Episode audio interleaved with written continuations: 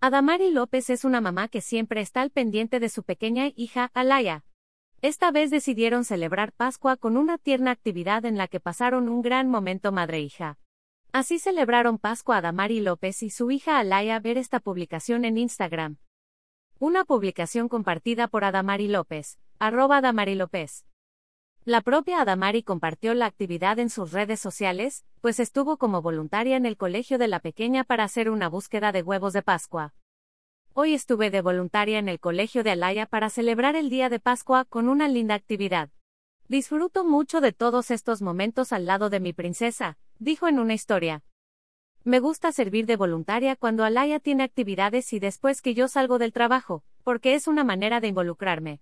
Por lo general no puedo hacer este tipo de actividades porque en la escuela las hacen muy temprano cuando yo estoy en el trabajo.